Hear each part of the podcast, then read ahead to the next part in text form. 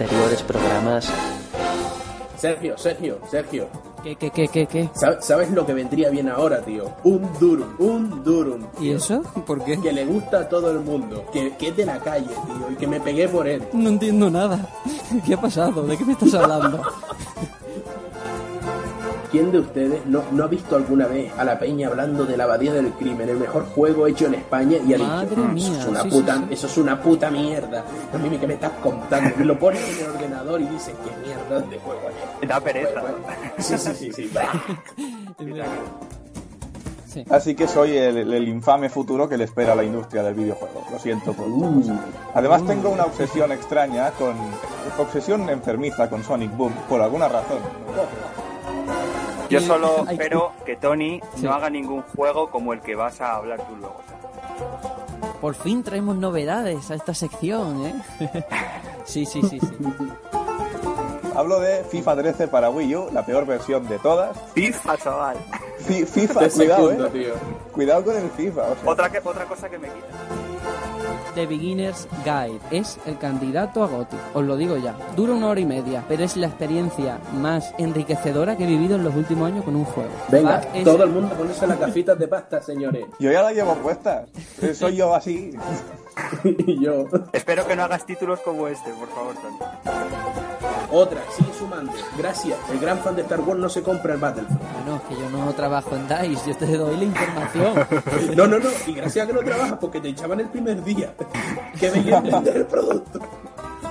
A lo mejor para la semana que viene Miyamoto hace el próximo Halo, vete tú a saber, yo qué sé. O se muere. Bueno, no, no, eso no Venga. lo pienses. Ni lo pienses.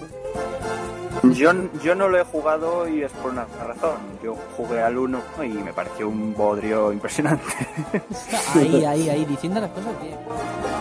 Yo no sé cómo Claro. cerró THQ si estabais Serenion metiendo pasta. Ya ves, ya ves. Pero por favor, cambiad al cuervo, que, que, que yo dejé todo por el cuervo, que ¿Qué no va bien. También te digo, lo prefiero al engendro aquel que tenías en el 1 que no hacía sin insultarte cuando le pedías ayuda, ¿sabes? Que, que era peor, era mucho peor. Yo prefiero que me insulten a que el GPS me guíe mal.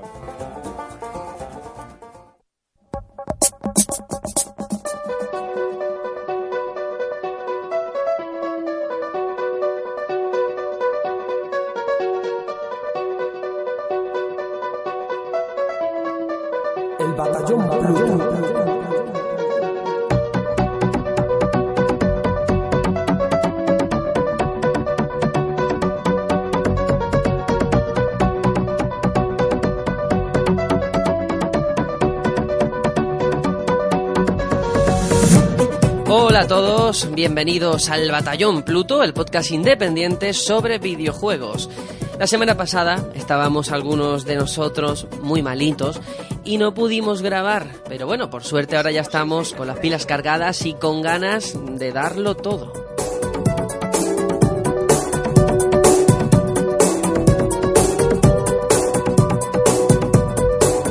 Y hoy hablaremos de muchas cosas y aunque Halloween ya ha pasado, ¿qué le vamos a hacer? Nos ha venido mal.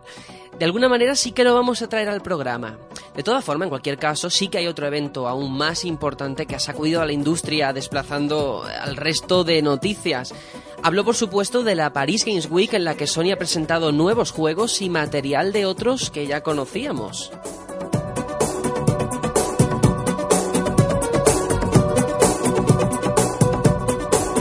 Y esto es importante porque si hasta ahora todo el peso estaba en el continente americano con el E3, en Japón con el Tokyo Game Show y algo en Europa con la Gamescom de Colonia, que las compañías se fijen en Francia para hacer sus grandes anuncios también refleja un cambio de mentalidad. Luego debatiremos entre todos, pero bueno, creo que es una buena noticia que pone de relieve el bienestar del sector. Es imposible. Y tras esta pequeña reflexión, como siempre, presento al equipo que hoy forma el batallón. Serenio, ¿qué tal? Bienvenido. Muy buenas a todos. Que sepan que la Paris Games Week es la experiencia más enriquecedora que he vivido en los últimos años. Ahí, troleando desde el minuto uno. Qué asco, tío, qué asco, ya te vale. Oye, una preguntita. Ahora que la Paris Game Week eh, está tomando forma, eh, la gente de, del mundillo se reirá como los niños franceses. No lo sé, yo lo que me he puesto a pensar es, Dios, ¿te imaginas que esto pasa en el Madrid Games Week? Es que no, no hay color, ¿eh? Es súper cutre lo que se hace aquí. Con todos mis respetos, ¿eh? Ah, eh, está- estás ofendiendo, estás ofendiendo, hombre. Son franceses, tío. Por algún lado la cagarán. Bueno, ya veremos. Luego analizaremos todo lo que tiene que ver con la feria. Ya estás mejor de la gripe, ¿verdad? Tengo flemas para llenar dos o tres temporadas, pero pero bueno, creo que esto lo puedes editar y quitarlo por si acaso le Sí, vaya sí, a sí. echar la pota a alguien. Sí, no voy a ser que alguien se ponga mal o incluso escuchándonos nada más. bueno, damos paso también a Aitor, que está por ahí. Hola, hola. Hola, hola a todos, ¿cómo estamos? Pues yo no he tenido fiebre ni nada, pero hay riesgo, hay riesgo porque hace frío ya, ¿eh? Yo ya estoy con mala man- debajo de la mantita. Sí, sí, sí, sí. Y aquí en Madrid ni te cuento. Y lo peor es que entras en cualquier sitio y te ponen la calefacción y es horrible, es peor todavía. Yo no puedo vivir. Y sobre- tienes calefacción. Y sobre lo que comentabas de la Madrid Games Week, yo Sí. espero que dentro de poquitos añitos ya empecemos a, a conseguir que aquí ya se empiecen a hacer anuncios importantes. Ojalá. Claro. Es que además la Paris Game Week es la... Ah, no, es la primera. Jeje. Bueno, la primera de muchas, ¿eh? Porque ha venido con fuerza. Mm, De hecho, Serenium, tú antes me decías antes de hacer el programa, bueno, dedicamos como si fuera un E3, ¿no? Un programa solo al Paris Games Week. Pero bueno, yo creo Sí, que también es pasarse sí. un poco, ¿no? O sea, tanto, tanto... Hombre, no le vamos a dedicar cuatro horas a la Paris Game Week. Eh, son Claro, franceses claro. al fin y al cabo. Eso, ahí quiero ir yo a parar. Ya, ya debatiremos porque sienta precedente, creo también, en todo lo que tiene que ver con el sur de Europa, el sur del mundo, que es este, ¿no? Eh, damos también paso a Tony, que segunda semana consecutiva que está con nosotros. Ole, pues bueno, vengo cansado. ven- Mira, ya está el primer gallo. Tengo la voz, las piernas, todo destrozado del salón del manga. Que por cierto, había un hombre que modelando y texturizando un Mewtwo y era un hombre de color. Y me pregunto si es el responsable del recién presentado Mewtwo Oscuro. Pero ahí lo dejo. Uh, uh. Pues hoy he visto... Eso es racismo. No es racista, es asociación de conceptos. Es verdad, es verdad. Hoy he visto el Salón del Manga en, en Antena 3, ¿eh? en el telediario. O sea, poquito a poco se van haciendo este tipo de cosas. Y mira, está chulo. Que no lo traten como un grupo ¿Hablamos de, de la frikis. fantasía final 7? No, es lo que quiero decir, que no lo tratan como si fuéramos cuatro gatos. Y eso... Bueno, somos 14.000, eh, bueno, el aforo al menos, pero luego venden más entradas de las que podrían. Sí, Entonces es son verdad. 14.000 gatos. Eh, Tony, también te quería preguntar. mm, Me han dicho, bueno, me he enterado por el pajarito ese llamado Twitter, que has jugado a The Beginner's Guide. ¿Qué te ha parecido? Rápidamente. Me ha parecido un concepto muy interesante, pero no he empatizado con él como la mayoría de personas. Vale. ¿Cómo? ¿Qué dice? Es la experiencia más enriquecedora que ha vivido alguien en los últimos años. Bueno, es la que he vivido En yo. mayúscula. Es la que he vivido En yo. Quizás el factor sorpresa haya sido determinante, ¿no? Haber ya sabido del juego antes de jugarle. Quizá, ¿no? Claro. Puede ser. Seguramente No sé, a ver, yo- a mí me ha gustado mucho porque se llama The Beginner's Guide, pero no te guía ningún cuervo, ¿sabes? es verdad. Sí. Yo, yo solo digo, estoy seguro de que, de que aquí Tony se puso un post-it en la pantalla con la frase de la experiencia enriquecedora y estuvo todo el juego asimilándolo. Y creo que no, No, llegó no, el no, no. momento ese. Mira, yo solamente quiero decir que hay muchas personas que piensan como yo. Que no estoy solo, ¿eh? O sea, que no es una flipada mía. Hay muchas personas que consideran en mayúsculas la experiencia más enriquecedora que han vivido en los últimos años. Sí, así, con esas palabras. bueno, mira, déjame tranquilo, ya haremos un debate a final de año sobre los GOTI, no GOTI y cosas que se han quedado fuera. Eh, yo soy Sergio, voy a presentar el programa y en esta pequeña fracción de tiempo que tengo, eh, como ha sido Halloween, está lo típico, ¿no? Todos los artículos de, pues mírate tal película de miedo, nada. Bueno, pues yo he visto este año una miniserie que echaron en Cartoon Network que se llama Over the Garden Wall, más allá del jardín, que es fantástica. Son 10 capítulos de 10 minutos cada uno, o sea que se ve, mm, Me la apunto. es buenísimo. Más allá ¿eh? del jardín suena muy mal. Suena mal, Suena pero- porno, pero no, me la hombre. pero, pero está muy, muy, muy, Yo- muy chulo, ¿eh? Sergio, yo quiero hablar también de una experiencia aquí de, de Halloween rapidita. Venga, no hay venga. nada que inflija más terror que mandar a comprar un micro, que te llegue, que la cartera lo tire a 6 metros de altura y golpee contra un muro, y que encima cuando lo vas a usar no funcione y tengas que esperar otro mes a que te llegue otra pieza. Eso sí es una experiencia negativa en. Un micro que te ha costado... Que, ¿Cuánto te ha costado? ¿3 euros? ¿Dos? No, coño, 20. Ah, bueno, 20 euros. Bueno, bueno. En fin. ¿Te quejes? Este el que uso es gratis. Se lo robé a tío en game. Vale. Pues nada. Un Dejamos saludo esto... a Game. Un saludo a Game desde aquí. Vamos a dejar esto aquí que Hola, empieza, empieza a ponerse muy chungo y vamos a dar paso al sumario con todos los contenidos que tenemos preparados para el programa de hoy.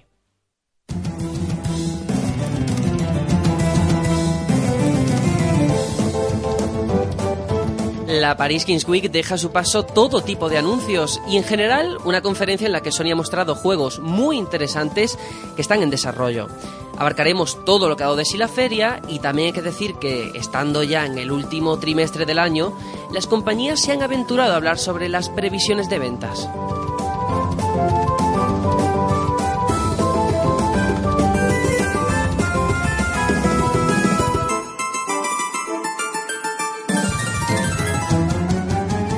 Cuántas consolas piensa vender Nintendo o Microsoft respecto al año pasado?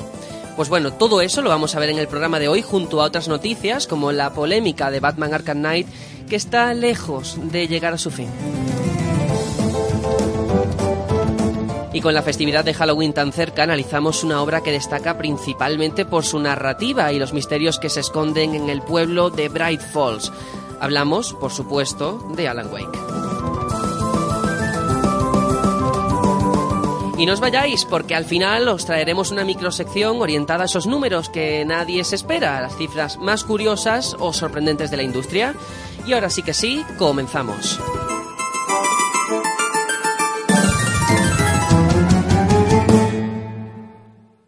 Bueno, y hacemos la parada habitual a la que estamos jugando, que esta vez eh, hacemos un poquito de trampa porque no hemos tenido una semana, hemos tenido dos con la tontería de que hemos estado malos. Así que, Serenion, ¿de qué nos vas a hablar hoy? Porque yo admito que no he mirado ni el guion, no sé de qué me vais a hablar. ¿Recuerdas aquel juego que me dijiste que a mí no me gustaría? Mm, es que el Tales of Cestiria, yo he jugado a Tales of y no, te, no, no sé si te va a gustar. sí, Tú sí, pruébalo. sí. 60 horas, ya lo terminé anoche a las 12 de la noche. Bueno, bueno. 60 horas seguidas, tío. Muy bien. No vuelvo a hacer esto con un JRPG. ya, ya- ya me lo terminé por inercia, pues decía, he llegado aquí, tengo que continuar. Eh, quiero recomendárselo a la gente, porque mm, como bien sabes, yo nunca he jugado a un Tales of. Eh, no sabía de qué iba la saga, no sabía nada básicamente. Sabía que era un JRPG que abusaba de clichés. Esto me lo habías dicho tú. Ujú, efectivamente. Y bueno, pues es así, es un JRPG con, eh, con un sistema de combate más enfocado a Action RPG. Yo lo asocié en un principio a Kingdom Hearts, pero que va, no tiene nada que ver, es más Star Ocean que otra cosa. Y la verdad, me ha encantado. Es verdad que abusa de clichés, sobre todo en los personajes. Está el personaje bueno rollo shonen, está la típica niña Sundere, el compañero el compañero fiel, lo típico. De todas formas, hay que poner, Pero- hay que poner un poco en situación. O sea, es, es tu primer Tales of, ¿no? El primer juego de la mi saga. primer Tales of.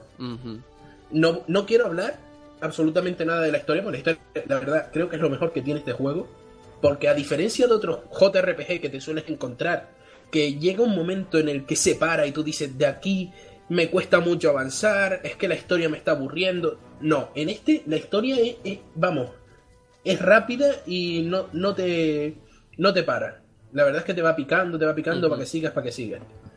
De todas formas, bueno, eh, a mí me llamó sí. mucho la atención porque para picar me, dices, bueno, este Tales of Cestiria eh, ha sido el mejor JRPG que he jugado en el año. Vale, pero ¿cuántos han salido? ¿O cuántos buenos? Claro. Era una frase dije- trampa, de momento falta el Xenoblade, vamos a ver, Ya, vamos a esperar. Pero aún así está muy bien. Tiene un puntito que no suelen tener otros JRPG, que, sí que lo he visto en otros. eh, no lo suele tener, pero por ejemplo, el tema de los descubrimientos, que ya estaba en Skies of Arcadia, que tú vas encontrando mm, zonas, eh, edificios, monolitos, cosas así en el mundo, que te dan un puntito de historia. Y la verdad es que está muy bien porque la historia, si bien es algo que está eh, ya está más que mascado en otras en otras historias y profundiza mucho en los personajes. Mm, Creo que gracias a eso pierde el tema de los clichés. Porque sí, sigue siendo los típicos personajes de todos los anime, manga, series y demás, pero, pero los, los conoces un poco mejor y te llegan a caer bien.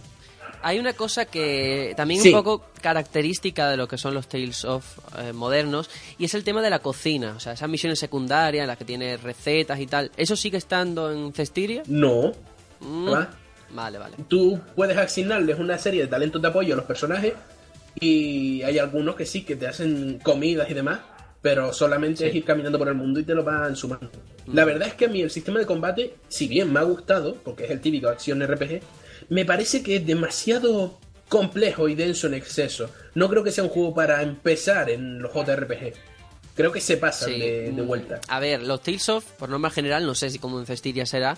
El tema de los tutoriales es muy pesado, o sea, hasta las 10 horas primeras incluso sigues y te van No. saliendo cosas nuevas, ¿sabes? Peor. Y nuevos Te tutoriales. digo, yo en el final, en el jefe final, tuve que irme a los tutoriales a mirar una cosa porque no lo entendía. Vale, entonces normal, o sea, eso está bien. Eh, la verdad, es propio de la, comple- la complejidad es, es abrumadora, sobre todo en el tema del de la- el equipamiento.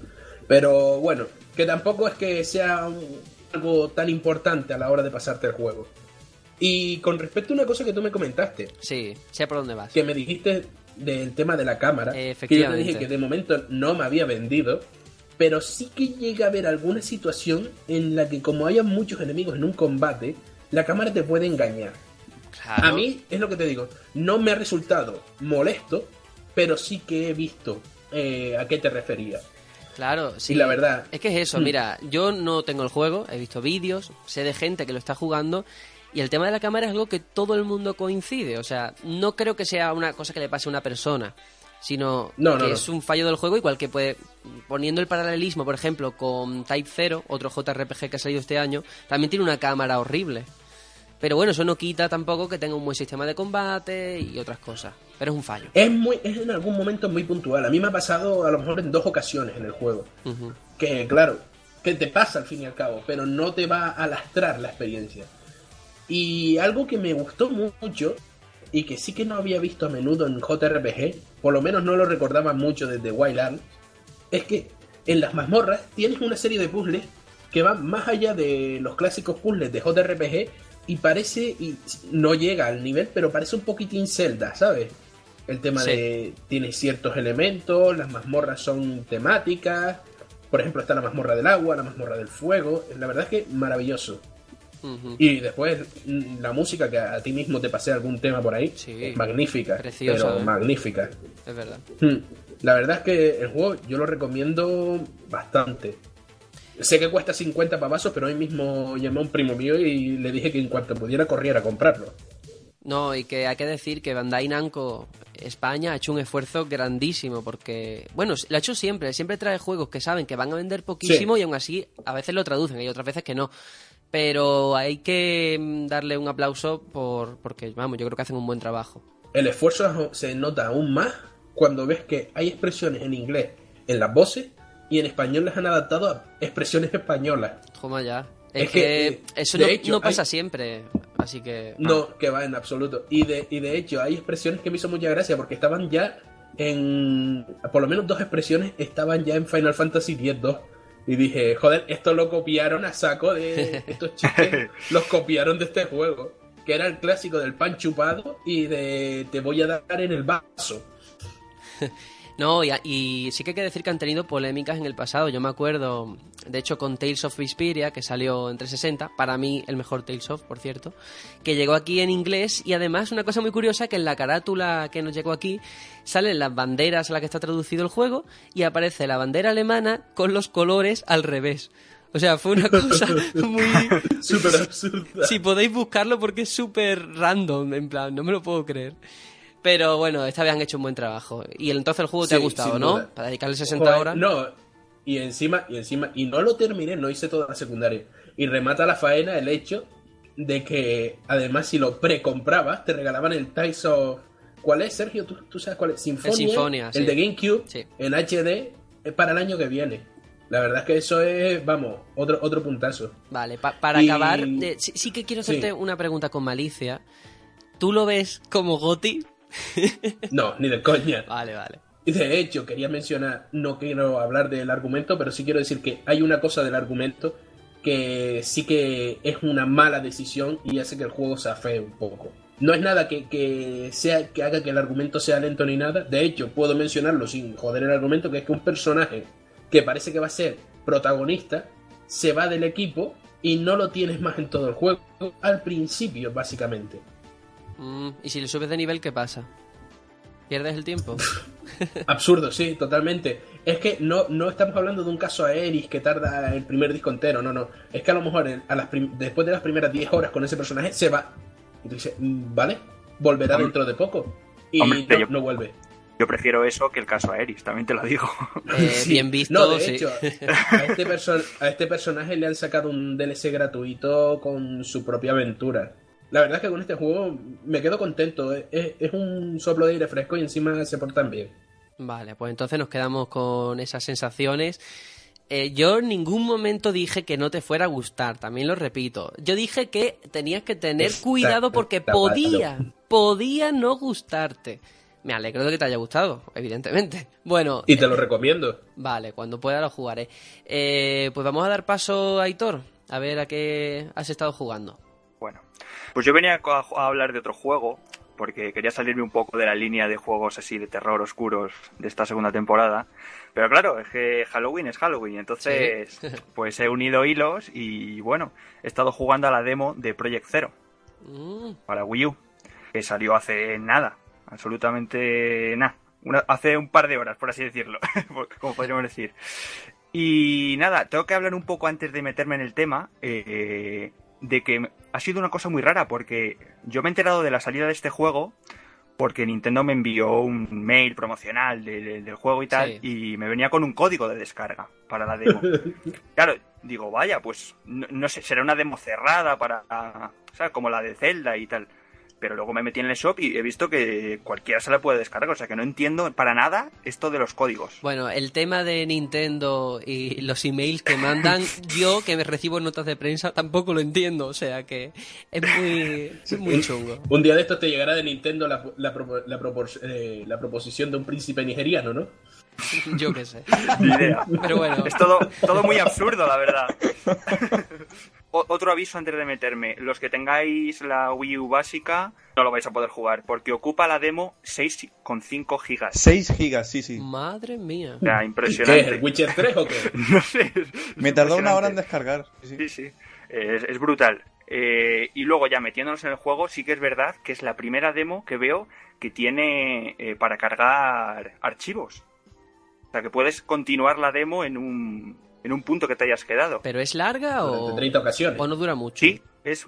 No, no, no, es, es larga. Yo es que, a ver, no la he acabado y es que pienso que es el juego prácticamente casi entero, puede ser. No lo sé si... No lo sé. ¿eh? Creo que eh, comprándote el juego entero te desbloquea unos capítulos extra. Pero, pero creo que te vienen bastantes capítulos. Hostias. En serio, tío. Estoy hablando eh, con un poco de desconocimiento porque aún no lo he acabado. O sea, llevo un par de orillas y todavía no lo he acabado. Y no has acabado Que yo la sepa demo. es prólogo y los dos primeros capítulos. Que Sí. yo sepa. ¿Y cuántos Eh, capítulos hay? ¿Tres? no lo ¿Contando sé. el prólogo? Y bueno, ya metiéndonos en el tema, yo tampoco había jugado nunca a un Project Zero antes. Y, y es un género que, bueno, eh, sí que es verdad que el, el terror, pues, me atrae un poquillo y tal, pero el terror japonés me da bastante más respeto que el, el terror eh, occidental. Porque pienso que se lo toman más en serio y lo saben, creo, un poco hacer mejor. Eh, hacerte que no sentir. susto. Sí, sí, bueno, a ver, de sustos, lo pasas mal. Es más, es un terror más psicológico, por así decirlo, yo creo. De lo que te va a pasar que lo que que lo que luego realmente puedes, puede ser, ¿no? Que el susto en sí. Eh, bueno, ya hablando un poco del juego, eh, pues es- se centra en la historia de tres personajes, Yuri, Ren y Mew, que Mew no es el Pokémon, es una persona. Tú. Y es la historia de estos personajes que está relacionado con unos sucesos muy extraños que están pasando en el monte Hikami. Es una historia de fantasmas y la principal baza que tenemos para luchar contra estos fantasmas es el uso del gamepad. Que en este juego se transforma en, en lo que sería una cámara de fotos. Entonces, para, para derrotar a estos fantasmas hay que sacarles fotos. Uf, mal asunto. Ya no Ajá. me está gustando. El caso es que los fantasmas eh, no se ven con, con nuestros ojos, por así decirlo. Eh, solamente la cam- es la cámara la que nos permite verlos. Entonces, claro, tienes que estar con el gamepad eh, mirando a todos lados a ver si te encuentras alguno. Mm, el uso de la cámara es muy importante porque eh, a la medida que vas matando a estos fantasmas te van dando puntos. Entonces, cuanto más te arriesgues en la toma de la foto, más puntos conseguirás. Hay un hay una especie de no sé decirlo, de un instante de tiempo en el que es el fatal frame que le llaman y es donde más puntos vas a ganar y es cuando el fantasma casi casi te te toca por así decirlo, ¿no? Y es donde Hmm. Tú sacas la foto, le eliminas y te dan muchos más puntos. Y el tema del inglés, eh, El juego viene en, perfecto inglés y japonés. En el idioma del señor Menialancias. Exactamente. Sí. Mm, la verdad es que a mí me cuesta un poco, la verdad. Sobre todo el, el tema de los tutoriales y tal al principio o- fue más por intuición que por seguir lo que me estaban contando, la verdad. O sea, que solo jugará Sergio y cuatro gatos más que sepan bien inglés. que, por favor, no, no nos pongamos así, ¿eh? No, yo lo que quiero saber, eh, así, al menos el tiempo que has jugado, normalmente en las críticas que yo he leído, le, lo que más le achacan es que es un juego de miedo que no da miedo. ¿Tú cómo lo has visto? Después de venir de Mm. Soma o Alien Isolation. Bueno, la verdad es que al principio, los primeros instantes que estás con él, tienes la tensión de lo que va a pasar, ¿no? Porque no sabes a lo que te vas a enfrentar y tienes la idea, ¿no? De- del terror japonés que está muy logrado, ¿no? Eh, estamos, tenemos ejemplos como, por ejemplo, Ju-On. Pero sí es verdad que luego, cuando ya te familiarizas un poco de los enemigos que te vas encontrando, pierde un poco, le pierdes un poco el respeto, por así decirlo, ¿no? Mm, y se hace bastante menos, menos eh, terrorífico que, por ejemplo, otras experiencias que haya jugado recientemente. Mm, más cosillas que os quiero contar. Eh, el agua. El agua tiene muchísima importancia en este juego y es que eh, cuanto más mojados estemos, por así decirlo, más fantasmas aparecerán. O sea, eh, ya sea por lluvias, porque tengamos que meternos dentro de algún lago. Cuanto más empapados tengamos el cuerpo, más fantasma, más pos- posibilidad de fantasmas tenemos de encontrarnos. Eso suena a porno. No, hombre. Pero mucho, o sea, chinitas mojaditas. Ya, Es que, es que suena a porno que te caga. Por cierto, ¿saben el dato fucker de este juego? Lo trajeron a América y Europa y quitaron los trajes picantes. Sí, Sí, exactamente. lo sé. sí, sí. Eso lo hemos enterado todos, no sé por qué. Trajes picantes, mojada, fantasmas. Igual que la Eso tontería, Bioshock, imagino. tío. Esto no, vi- no viene en la versión demo, pero eh, en la versión final seguramente el traje de Zelda y de Samus, que me parece un Sí. poco ya pasarse con los trajes. Que los quieren meter Bueno, en, o hasta sea, en la A mí sopa. es que no, no aporta Sí, nada. sí, sí. En Bayonetta, Yo- bueno, hacía yo- gracia, pero Hmm. ya. Lo En Bayonetta con el esto Arwing, eso era buenísimo. Sí. Es que te están cobrando 50 pavos por meterte dos trajes. Porque si el juego está básicamente en la demo, Eh, Bueno. más cosillas. Bueno, hablamos de la demo, ¿eh? No sabemos cómo será el juego la- final. exactamente, sí. Hablamos de la demo. sí, que yo por lo que deduzco, oyendo a Velasco y conociéndolo, no se va a comprar el juego después de jugar a la demo, No, porque ya ha jugado no. todo lo que le da. No, la verdad es que no es una compra que tenga pensada, la verdad. Que no creo que haya novedades No. extras más No. allá de la demo. El juego también, bueno, el título juega también mucho con con aletargar un poco eh, los momentos incómodos. Luego cuando vas a coger un ítem del suelo, tienes eh, se tira bastante tiempo el personaje para cogerlo, como diciendo, aquí va a pasar algo, ¿no? Eh, esta mano que vas a extender para coger este libro que hay en el suelo va a aparecer otra cosa porque te va a meter un susto. O, o cuando la- el personaje corre, por llamarlo de alguna manera, a correr, porque la verdad es que va bastante lento. En eso se parece mucho a los primeros Resident Evil. Y, y tiene bastantes corredores estrechos. Mm. Juega también mucho con eso. De todas formas, a mí lo que la frase esa que has dicho de que se le pierde el respeto mm, me ha hecho recordar, por ejemplo, a Silent Hill Shattered Memories, que salió para Wii y para PSP, que pasaba un poco lo mismo. O sea, al principio, como no sabías lo que te ibas a encontrar, daba miedo, pero llegaba un punto en que sabías que cuando la fase se ponía llena de hielo, tocaba correr. O sea, no había ningún susto porque ya sabías lo que iba a pasar. Y mi miedo, Claro. nunca mejor dicho, es ese con Project Zero, que llegue un momento en el que ya le veas las costuras al juego. Ya veremos. no Sí, sé. posiblemente. ¿eh? Mm. Y otra Sí, pero ya te digo, Sí. en líneas generales, eh, bueno, gráficamente, mm, bueno, está bien en las cinemáticas, pero sin pasarse. Y luego en el- lo que es el gameplay, pues normalillo, ¿eh? Unos gráficos normalillos. Vaya, bueno, supongo que dentro de nada lo tendremos de rebaja si no está descatalogado. Ya veremos. Ya está descatalogado. ah, que no ha salido. Da igual. Bueno, a mí me gustaría antes de pasar a Tony dar un dato fucker y es que hablando así de las demos, de que esta demo parece que es como completa, a todos los que nos estén escuchando les voy a decir una cosa que les va a encantar. En la PlayStation Store tenéis el Metro 2033, la versión nueva que han hecho Redux, gratis. Gratis. El juego entero, el juego entero, pero que te bajas la demo y es exactamente el juego completo, solo que de vez en cuando te sale un mensajito en plan, cómpralo. Pero si no lo compras, puedes seguir jugando. O sea que. Yo, Muy do- bien. dos cosillas antes de, Sí. de pasar página. eh, importantes. La demo no tiene usos. O sea, puedes Pues, jugarla las veces que quieras. Es que no, no, no, no. No sé si tendrá un uso, no sé si a partir de X días lo quitarán o algo así, pero lo que es un aviso de usos no tiene. Pues y nada. en cuanto a lo de juego entero, yo presupongo que te dan, el- no me lo he determinado como digo, pero presupongo que te dan el juego entero porque lo que te dicen es compra el juego entero y tendrás acceso a tres capítulos extras más. Claro. Entonces, mm, ahí está la cosa. En fin. Pues nada, lo dejamos aquí, porque si no el programa no avanza. Y damos paso a Tony, a ver qué juego nos has traído.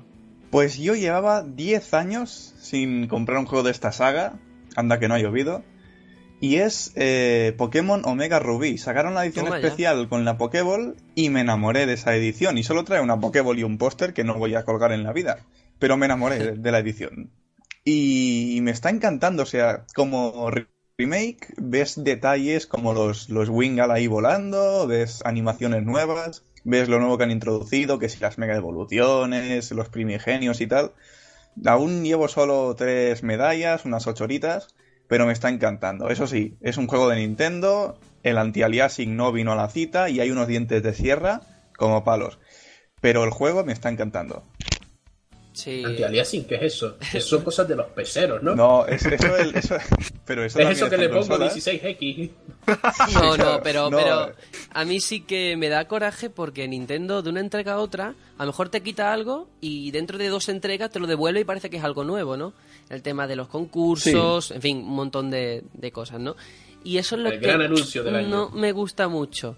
Y de todas formas sí que ahora que uno juega al Pokémon Rubí o a Oro, ¿no? A todos los anteriores, te das cuenta de que en el último, en XY, hay poco poca cosa que hacer una vez te pasas la liga, ¿no? Eh, va muy dirigido al competitivo. Y sí que me gusta eso de los antiguos, que podías hacer un poquito más, tampoco mucho, pero un poquito más, después del alto mando. A ver, no sé, yo todavía no lo he terminado. Solo sé que hay gente que dice que en el X y el Y lo casualizaron mucho. En plan, jefes con. Bueno, no, la, la liga o el alto mando con muy pocos Pokémon. O el repartir experiencia, que bueno, también está presen- presente aquí.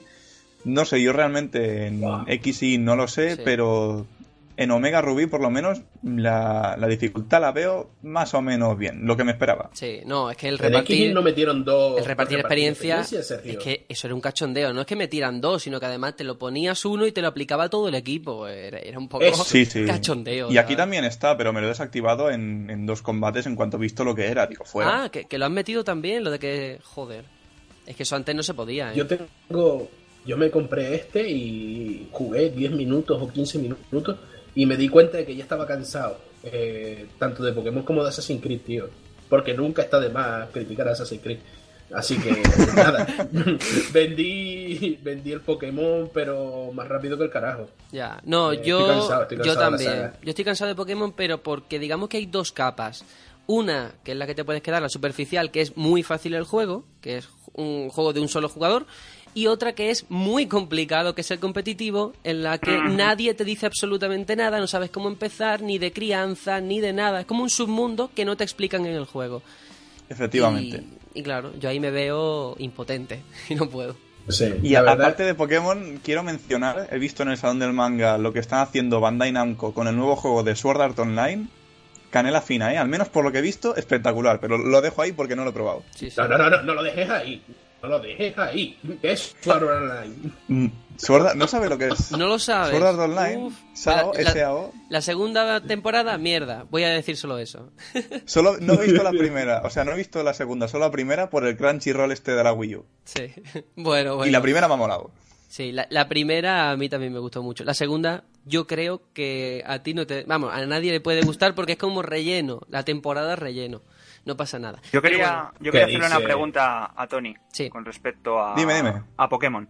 Yo es que eh, el último Pokémon que jugué fue el Zafiro, pero el Zafiro el, el primero que salió. Sí, sí, yo estaba igual. Hace, hace unos días yo estaba igual. Entonces, desde ahí ya mi interés por Pokémon desapareció. Y claro, yo te pregunto, ¿notas bastante el cambio desde esos tiempos hasta ahora? Porque claro, todo este tema del competitivo a mí me echa para atrás porque yo soy del jugador que citaba Sergio, de los primeros, de los que se queda solamente con la historia. Sí. Yo la verdad Yo- soy, soy como tú, no me voy a meter en competitivo. Como mucho, con algunos colegas vamos a hacer algunos combates y ya está. Pero básicamente, imagínate el Zafiro con el motor gráfico de Pokémon X, que es lo que es, y con las novedades de Pokémon X, que son las mega evoluciones y los primigenios. Básicamente es eso. Yo con eso, por ahora estoy satisfecho. Sí, pero- Llevo- El Dime, mundo, el mundo competitivo, eh, ¿se ha comido algo la experiencia? O sea, eh, ¿la historia que se vivió en, en el Zafiro y Rubí original ha cambiado para adaptarse a la gente competitiva? ¿O Nintendo ha dicho, esto, es, esto era así y así se queda? Mm, creo que ni una ni otra. Creo que ha cambiado para meter las novedades de Pokémon X. Ya, pero, que pero, no se pero eso hace que cambie todo realmente. Las mega evoluciones, los nuevos movimientos, el nuevo tipo hada, todo eso te cambia la estructura del juego, creo, ¿eh? Sí, sí, sí, por supuesto. Sí, y la, sí, historia cambia respecto a eso, sí. Bueno, pues tenemos que dejarlo aquí, eh, porque además de la que estamos jugando hay más cosas. Pero bueno, antes de nada, yo voy a hablar de un jueguecito. eh, últimamente parece que me da por lo, por lo indie, ¿eh? No sé por qué. No es intencionado. Pero bueno, como estamos también en vísperas y de Halloween, yo voy a hablar de eh, The Binding of Isaac Rebirth, que es como este remake que han rehecho el juego original. Y bueno, hay que decir, yo ya lo conocía de hace mucho tiempo, no había jugado, no sé, tampoco me había llamado mucho la atención, pero eh, por azares del destino me toca analizarlo para una página en la que estoy. Y bueno, pues resulta, lo principal, lo más llamativo es que te dicen The Binding of Isaac. Bueno, eso ya lo ha jugado todo el mundo, ¿no? A estas alturas de la película, ha salido en mil, en mil bundles. Vale, pero. ¿lo habéis jugado en New 3DS? Amigo, ahí está la cosa. No, y eso quiero escucharlo yo, cómo va la experiencia ahí. Sí, porque se trata del, se- Sergio, del segundo ¿va a 60 exclusivo. ¿eh? FPS como en PC? Pero ¿va a 60 FPS como PC? Bueno, no adelantemos acontecimientos. Yo tengo que decir que nada más que eso a mí me llamó la atención, porque este juego hay que aclarar que no funciona en la 3DS toda la vida, solo en New 3DS, y tú dices, bueno, vale, pues eso significa que necesita más potencia con el motor Unity, porque sabemos que del original al Rebirth pasaron del motor Flash al Unity, porque le metieron muchas cosas. Bueno, eh, voy a contextualizar un poquito, eh, para quien no lo conozca, este Binding of Isaac. Es de un señor que se llama Edmund Macmillan, que eso a lo mejor no suena, pero si os digo Super Meat Boy, seguramente sí. Pues bueno, él es uno de los padres de, de Super Meat Boy.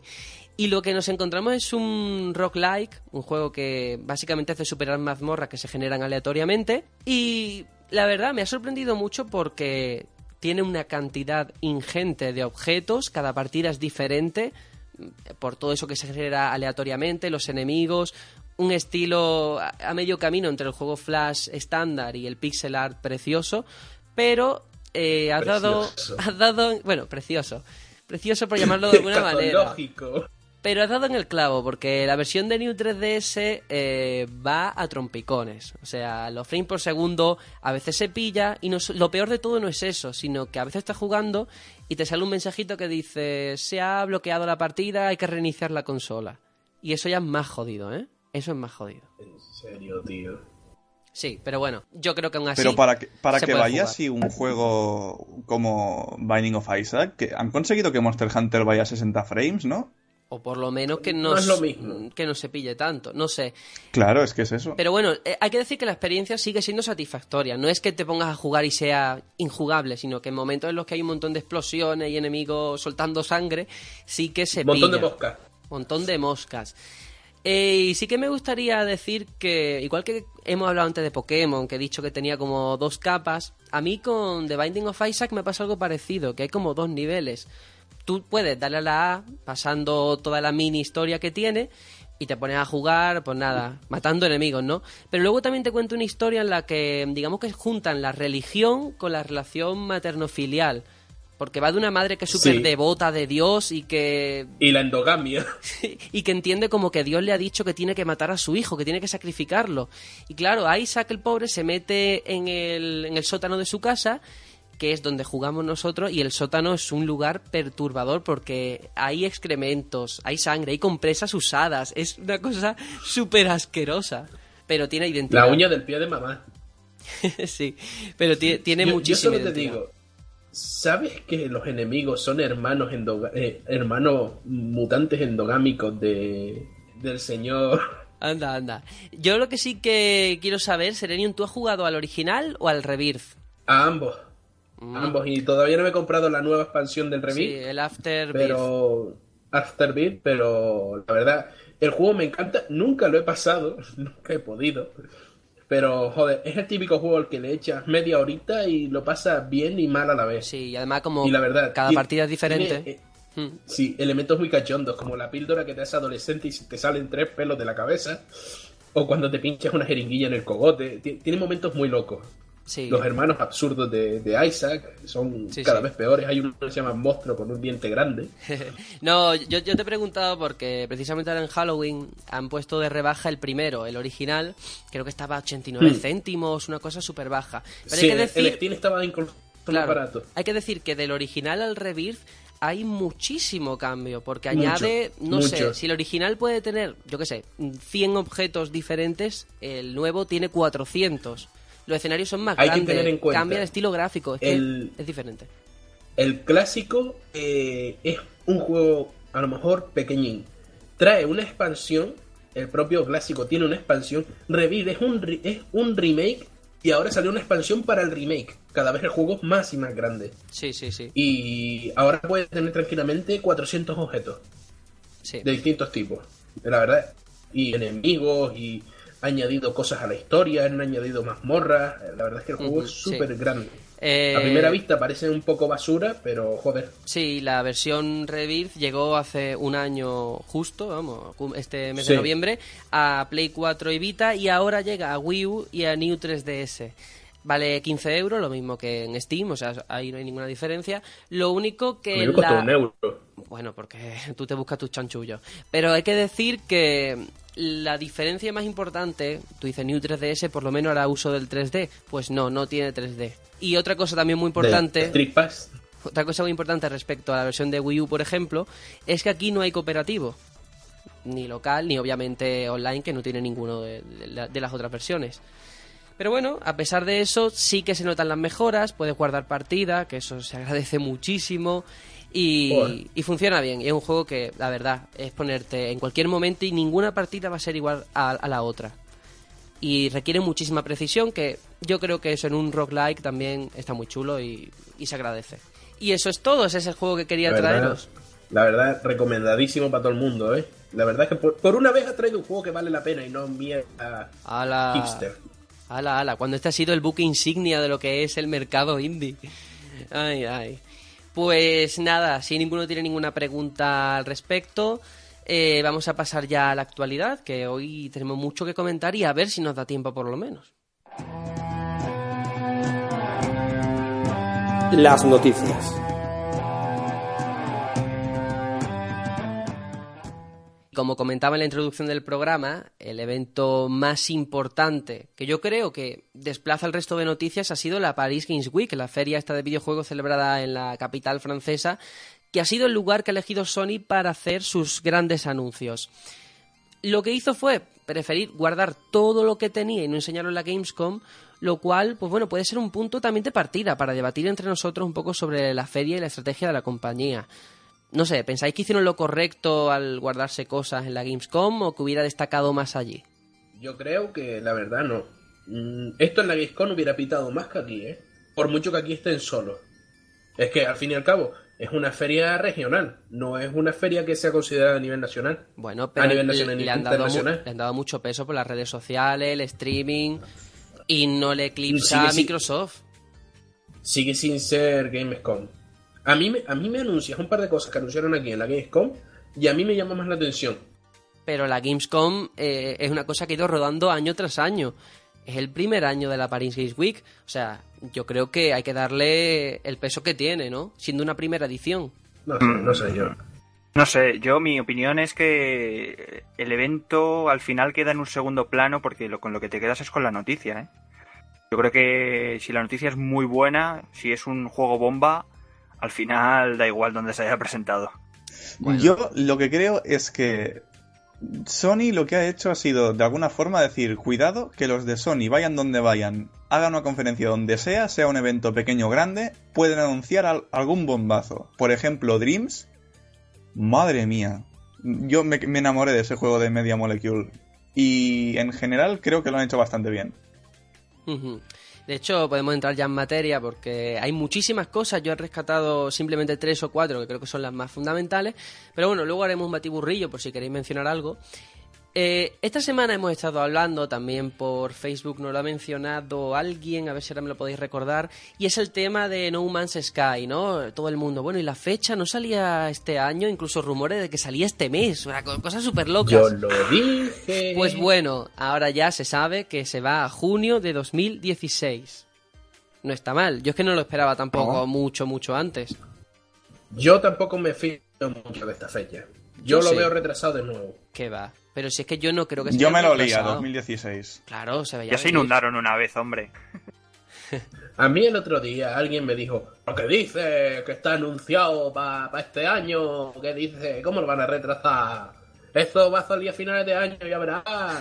Habló el de Star Citizen. No, yo es que juego a este juego que ha salido de Star Citizen Kickstarter. no sale hasta 2017, lo dije. Cágate. Y este no, este no sale este año. Lo advertí, nadie me hace caso. Bueno, pero si sirve para pulir el juego, oye, bienvenido sea. Mm. Mira, de cara al verano, que que en el verano nunca hay nada. para- Tener el juego en junio de 2016, muy bien. Ten- tendremos un buen verano. Eh, más cosas, tampoco nos vamos a centrar en esto. Lo que yo creo que ha sido el punto fuerte, a ver si estamos de acuerdo o no, ha sido PlayStation VR, la realidad virtual, ese Project Morpheus con su nombre definitivo, que yo pensaba que iba a ser un poco como Kinect, como Move, ¿no? Un dispositivo aparte, que no, sin mucho apoyo, y nos encontramos con soporte para Tekken 7, que a ver cómo lo hacen, y Gran Turismo Sports, entre otros. O sea Yo, que- yo sigo pensando que esto va a ser como Kinect. Eh, recuerdo que también los FIFAs y todos estos tenían cosas con Kinect que si insultabas al árbitro te podían echar del partido. Así que, no sé, sigue sin fiarte. Pero a ver, no es lo mismo un juego de gatitos en Kinect que Tekken 7 o Gran Turismo. Vamos. Sí, el- te digo, FIFA, más F, todos tenían soporte para Kinect. Pero Que no se te olvide. detalles, ¿no? Comandos de voz, Y- cosas así. ¿Y qué va a tener Tekken 7? De- eh, a- aparte de detalle. Pues te pegas contra el sofá, yo qué sé, algo, algo se le ocurre. No, pero yo mm, destacaría más en el VR, a- más que el Tekken y el Gran Turismo, ya juegos dedicados a este sistema eh, nativamente, por así decirlo, como son el, el, Until, el Until Dawn nuevo y el Sí. Robinson, que me parece que van a ser unos bombazos. Ya no son las demos técnicas chorraditas, ¿eh? Esto ya son juegos, juegos. Sí, y esto el es lo que Until yo Dawn- quería, esperaba y ansiaba. Sí, el Until Dawn tiene la capacidad de, por lo menos, venderme o intentarlo las gafas de realidad virtual de Sony, ¿eh? Porque es que es un juego que yo creo que le sentaría como un Que guante. por lo que por lo que Yo he oído teniendo miedo a de, esta tecnología. de gente que ha estado porque estas gafas estuvieron en la Madrid Games Week y de reseñas de gente que están muchísimo mejor curradas que las Oculus o sea que le ha adelantado Sí. en ese sentido mm, eh, Sony a, a Facebook Sí, el problema va a ser el precio, que creo que estaba en 500 euros, ¿no? O, o por ahí. Y eso es un gran lastre. Hostia, Eso te iba a decir yo. no me digas eso Sí, sí, sí. Eso iba a ¿eh? decir yo, que en la conferencia yo estaba todo el rato anunciando cosas VR y yo pensando, dad el precio, tenéis que, es lo peor que vais a hacer, pero hacerlo ya para que la gente lo pueda asimilar. Y van a ser de 300 a 500 euros. Esto es así seguro.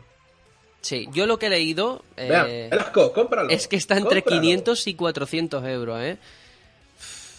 Que ya veremos. Y también se sabe que va a salir en el primer semestre de 2016, o sea que queda muy, muy poco tiempo.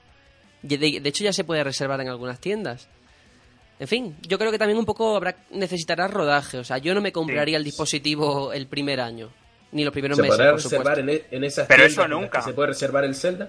Yo os digo una cosa, nunca me he comprado una consola de salida y con este tipo de aparatos tampoco lo haría, ¿eh? No, no, yo Yo tampoco. sí. Te, come- te comes todos los bugs y eres el tester gratis, no, pagando. Que yo me, Yo yo, dejé yo me compré hasta, ki- hasta Kinect, o sea, que fíjate. Yo, de- yo dejé de fiarme de, de esta mierda de tecnología después de comprarme Kinect de salida. Ay, tú eres de los míos. 150 euros mal empleados, me cago en su puta madre.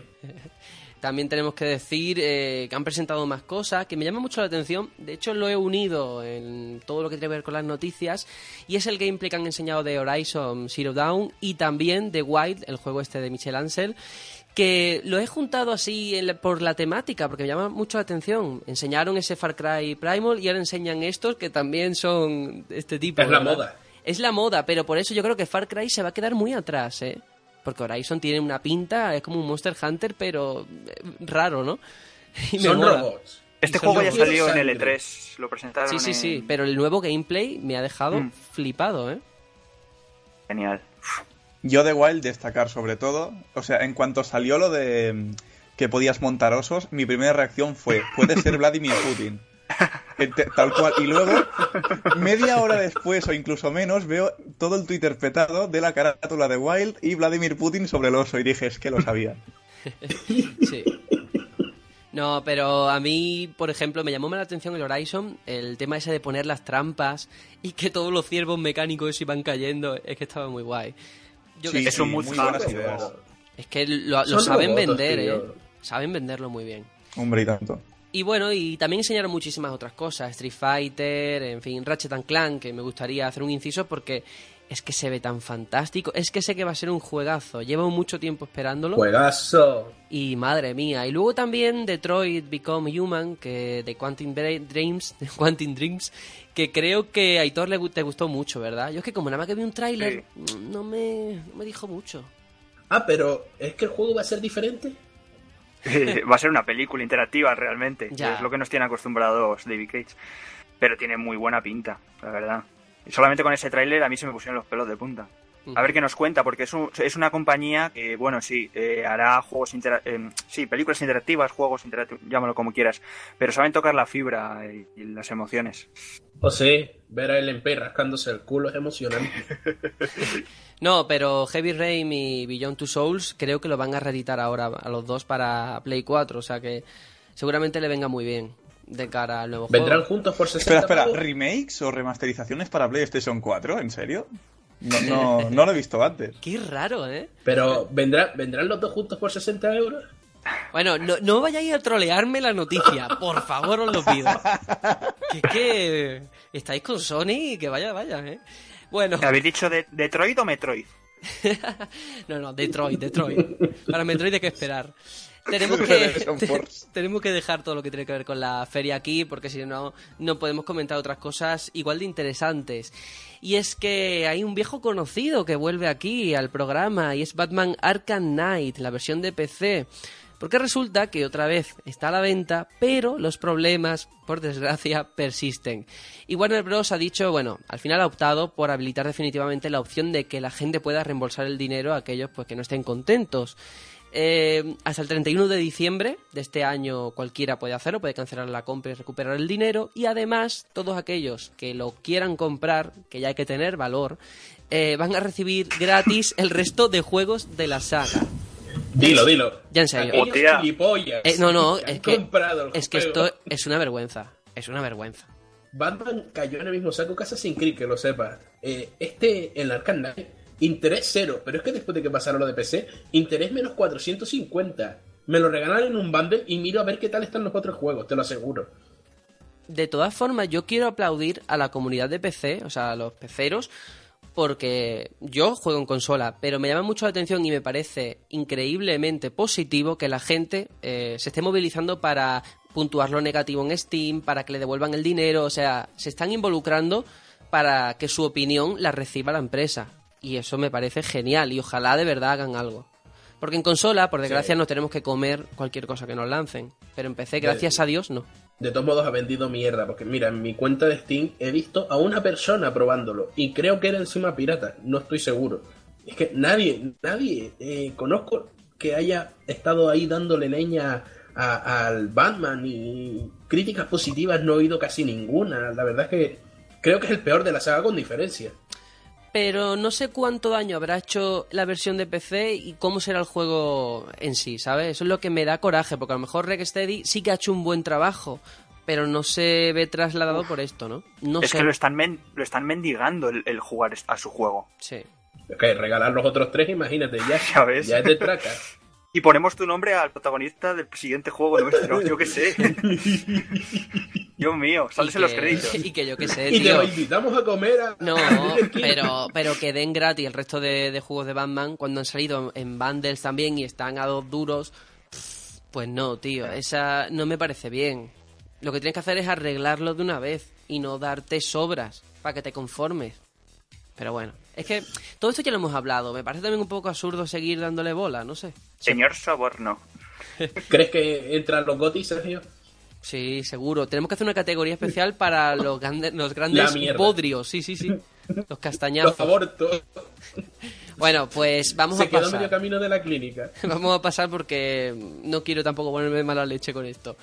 Y vámonos a España, porque la directora de marketing de Xbox España, Fernanda Delgado, ha dado a conocer el crecimiento de las ventas de One en nuestro país durante la segunda mitad del año, aunque eso sí, no han dicho cantidades de consolas que han vendido. Hmm, algo que yo lo entiendo teniendo en cuenta el predominio que tiene Play 4, ¿no? Sony en general aquí en España. Pues bueno, aquí viene lo interesante. Según ha dicho Fernanda Delgado, las previsiones de la empresa apuntan a que van a vender un 86% más de consolas durante el último mes de 2015 que en las mismas fechas de hace un año.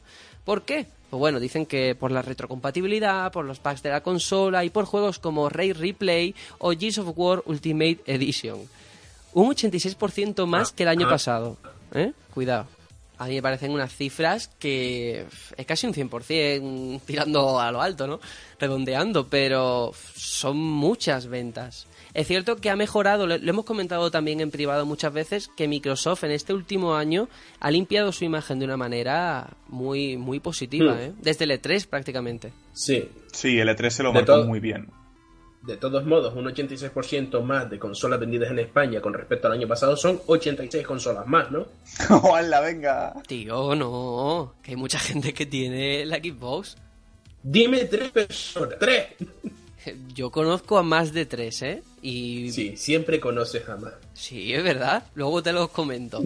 Pero yo qué sé. De hecho, hay que decir que estuve ayer en el FanFest, en el festival que organizó Microsoft en sus oficinas en Madrid, que me río porque yo no tengo Xbox, la, yo, eh. no, yo no tengo la consola y fui como fan. O sea, fue una cosa. Eres un, so- eres un hater Sonyer que va a, a rajar y a, a- a boicotear. Era- era un intruso, Hacerle entrevistas a los niños. Supuestamente tendría que tener la consola y me tocó la entrada en un sorteo, o sea que... Pero bueno, la verdad es que las cosas que he visto, el nuevo Halo y los juegos que están por llegar, tienen muy, muy buena pinta, ¿eh? Sí, a mí me han chismado que el Halo no ha salido tan bien como, como se esperaba, ¿eh? Mm, bueno, 343 no, no está haciendo bien los deberes. Eso dicen. dicen muchas Ya el cosas. Halo 4 no lo, ter- no lo terminé. lo alquilé y no lo terminé. Fue, fue lamentable. No sé. Ahí lo dejo. Lo que sí es verdad es que creo que han cambiado todo el sistema de interfaz de Xbox. Lo han mejorado. O algo así Sí. he leído Con últimamente. Dashboard. Windows 10, supongo. Mm. Sí. Es más, es que vamos a ver, la interfaz Metro es maravillosa. Bueno, ahí no, no quiero entrar, por favor. No quiero que nos vayamos del tema, pero en- ni de coña, ni de coña. Metro para tu casa. O Metro el de Madrid. Pero ese no, por favor. ¿Qué hater eres? ¿Sonyer? Este Sonyer es Bueno, seguimos. Hemos hablado de Microsoft y ahora vamos a hablar de Nintendo, porque Tatsumi Kimishima, el presidente de Nintendo, también ha hecho, sus Mafia. previsiones. Y él dice... Rodrigo Rato. Por favor, atención. Él dice que va a superar o que creen que van a poder superar los registros financieros de la era de Wii y Nintendo DS en un plazo de tres años, ¿vale? Que es la época de mayores beneficios en la historia de Nintendo. Pues en tres años lo van a superar. ¿Cómo? Ajá. Pues han Coño, dicho... con los amigos. Claro, bueno, no, pues ellos no, ellos no han mencionado a los amigos. Ellos han dicho Con que, los que con los juegos para móviles. Sí, con los Hmm. mitomos. Mitómanos. Bueno, hay que explicar, vamos a explicar un momentito lo del mitomo. Aitor, te doy paso, cuéntanos qué es mitomo. ¿Qué es mi Pues- timo? Mi tomo es mi timo. es, pues no sé, no sé qué leche es, es eso. Si eso lo consideran ellos. Sí, porque Eh, se supone que eran juegos lo que iban a sacar, pero mi tomo, pues no sé si ellos saben lo que es. Mm, Se supone, porque tampoco han dicho mucho, que va a ser como una especie de red social para móviles en la que vas a poder hablar con tus amigos, una especie de, no sé, verse, pero con los mis, no sé, una cosa muy rara, la verdad. Sí. A ver si toma Por- eso forma y podemos decir lo que es. Sí. Por lo que, por lo que dicen, eh, si eres una persona vergonzosa y no te gusta chatear, el programa te hará preguntas y el programa hablará en tu nombre con tus amigos. Para la gente tímida. No, a mí me parece muy loable el intento de, el, el intento de Nintendo de que se fijan un poco en un público que nadie quiere, ¿no? Ahora los tímidos, los tímidos como yo, gracias a mi tomo nos vamos a poder relacionar con otros nintenderos. Anda ya. Yo qué sé. Anda ya. Pero tiene- tienes el lobo y todas esas aplicaciones para ligar y lo que sea, ya, ya están ahí. Y el Tinder No, no hace y falta- cosas. No, En fin. Falta- La, ver- la verdad es que ha sido decepcionante total, ¿eh? No me extraña que hayan caído las acciones. Sí. Yo solo te digo que las acciones las estoy poniendo debajo de las goteras que tengo en casa desde las últimas lluvias. No, yo únicamente para cerrar este tema hay que decir que eso también son movimientos del mercado, ¿eh? que eso va fluctuando, o sea que a lo mejor hoy bajan y mañana suben, no significa Sí, sí, nada, efectivamente. porque ha pasado Hombre, siempre. te anuncian mi tomo y se te caen tres puntos de bolsa. eh, eh, eh, es Siete, sospechoso. siete. Algo hay, algo hay. Siete puntos de bolsa. Habrá que esperar al año que viene para que anuncien un juego de verdad. Bueno, ¿Eh, eso dicen que van a sacar muchos, ¿eh? que tienen preparados, mm, no sé, creo que cinco juegos para el año que viene, o sea, ya veremos.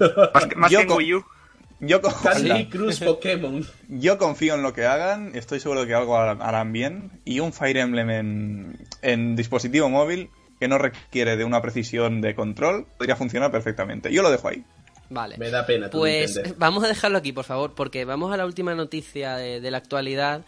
Eh, esta vez con Sony, por favor, espero que no os metáis con todas las compañías. Que hemos hablado de Microsoft y no me habéis dejado ni decir la noticia. He dicho de Nintendo e igual, por favor. Yo creo que ahora puedo decir la noticia tranquilo. Vale, vamos a ver. El PlayStation Plus de este mes. Buenas. por favor, que no, que, que esta vez bueno, que esta vez de verdad, esta vez va bien. Ah, bueno, bueno, bueno. Sí, esta vez tenemos, por fin, cosas como The Walking Dead, la temporada 2 para Play 4 y Magica 2 para Play 4. Hombre. Juegazos. Hostias, Magica 2 yo no lo he probado. Todo y- el 2. Y estoy y lo tengo, el 2, el 2, lo tengo ansioso ahí en la lista de deseados de Steam.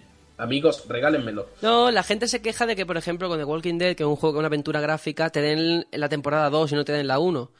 Ya, pero Hostia, así, pero es nueva. así funciona. Después, después de que, después de que te den Guacamele tres veces, pues es normal que, que, que pida algo nuevo. Y espérate, Hostia puta, porque- lo próximo es el R-Type. No, pero espérate, porque en Play 3 tenemos Mass Effect 2 y Beyond Good and Evil, que son más antiguos, pero bueno, son buenos juegos también.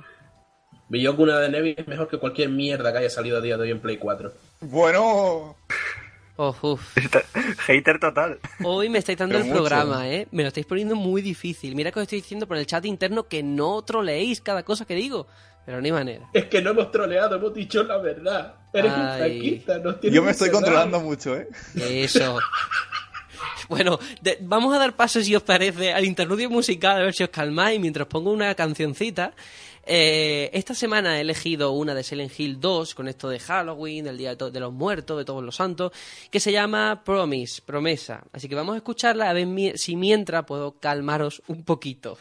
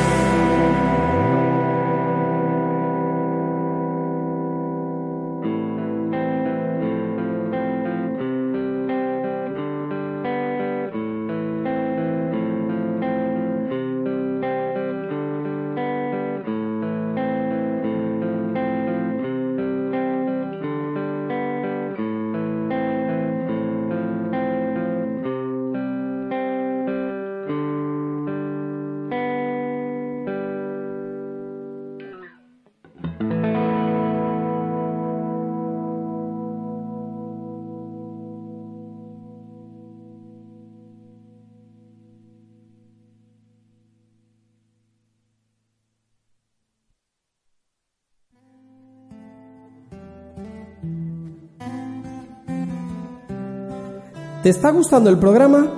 Puedes seguirnos cada semana en iBox, iTunes y en nuestra web elbatallonpluto.com. Y recuerda que puedes mandarnos un mensaje a nuestra cuenta de Twitter, arroba el a la página de Facebook o al correo info arroba elbatallonpluto.com. Leeremos todos los mensajes y si enviáis algún audio, aparecerá en el próximo programa. Únete y sé parte de este batallón.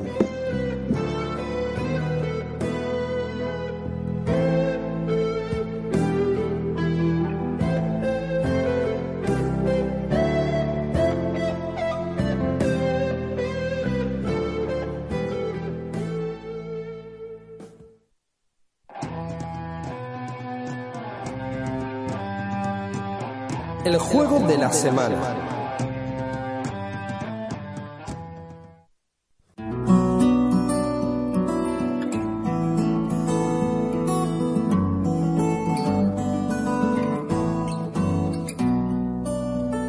Nos adentramos en lo desconocido, en lo más profundo de la mente donde la vigilia y el sueño no conocen fronteras, el lugar en el que las peores pesadillas se pueden hacer realidad. Entramos en la ciudad de Bright Falls para analizar Alan Wake, el juego desarrollado por Remedy lanzado en mayo de 2010 en exclusiva para 360.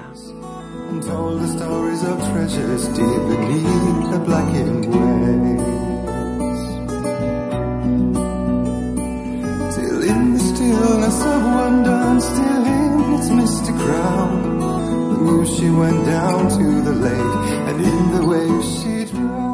Y ahora sí que sí, con esta música de fondo podemos meternos en faena. Yo creo que ahora ya estáis un poquito más calmados, aunque hay que decir que me habéis dado leña incluso ahora, porque me dice Tony, es que no es una ciudad, es un pueblo. ¿Qué más da, tío? ¿Qué más da? Bright Falls, el lugar donde se desarrolla la acción. Que sois quisquillosos, unos quisquillosos. En fin, hay una cosa muy llamativa, ha dicho que el juego se lanzó en mayo de 2010 eh, no sé si vosotros, y ahora os doy paso para que contéis, no sé si vosotros recordáis que hubo muchísimo retraso en su lanzamiento, ¿eh? No fue un parto fácil, ¿eh? Es marca de la casa. Yo no tenía ni idea hasta ahora que lo has dicho. Sí, se, se marcaron un Quantum Break o un, Un The Division. ¿Cómo se Sí, es que siempre hacen lo mismo. No, Remedy tiene esa mala costumbre. Anuncian las cosas, se vuelven locos, empiezan a meter más y a meter más y a. Oh, ahora vamos a poner esto y lo otro. Y siempre se van retrasando.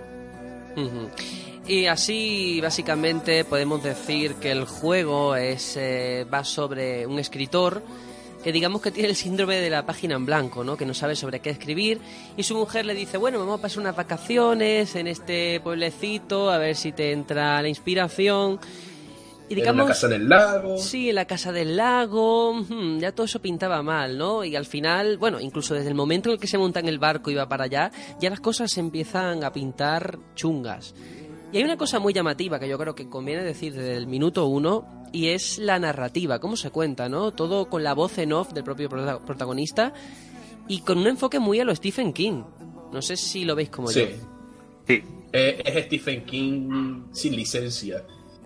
Sí, básicamente. podido- lo hubieran, le hubieran puesto Stephen al protagonista. De marca blanca, sí. Y además al principio, bueno, casi al principio ya hay una referencia en plan, esto parece que sea una obra de Stephen King, el propio protagonista, sobre los hechos que están sucediendo. Sí.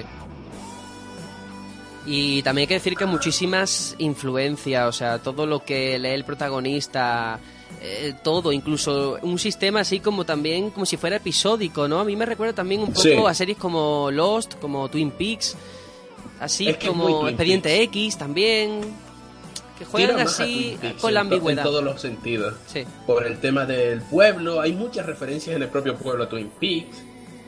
La verdad es que tiene, tiene mucho- muchos puntitos. Y después el juego tiene también muchísimas referencias y muchísimos guiños a, a libros de, de Stephen King. Es que parece que es insomnio de marca blanca, como dicen aquí los chiquillos. Sí, sí, sí. Bueno, y, lo- y los cuervos, los cuervos tienen, vamos, son elemento importante aquí, también son, Tus digamos, un queridos homenaje. cuervos, y estos no son como los de Los- Outsiders. no, pero esto, no, pero ¿Qué estos son problema cuervos, los con los buenos. cuervos, bueno, buenos te matan, pero pre- prefiero que me maten a que me guíen mal. Sí, a mí me gusta mucho que juega con el tema psicológico, ¿no? Con personas que a lo mejor de día, del pueblo, todos los que están por allí, los pueblerinos son muy buena gente, hola, bueno, buena gente. Eh, Eso es pasarme quizás.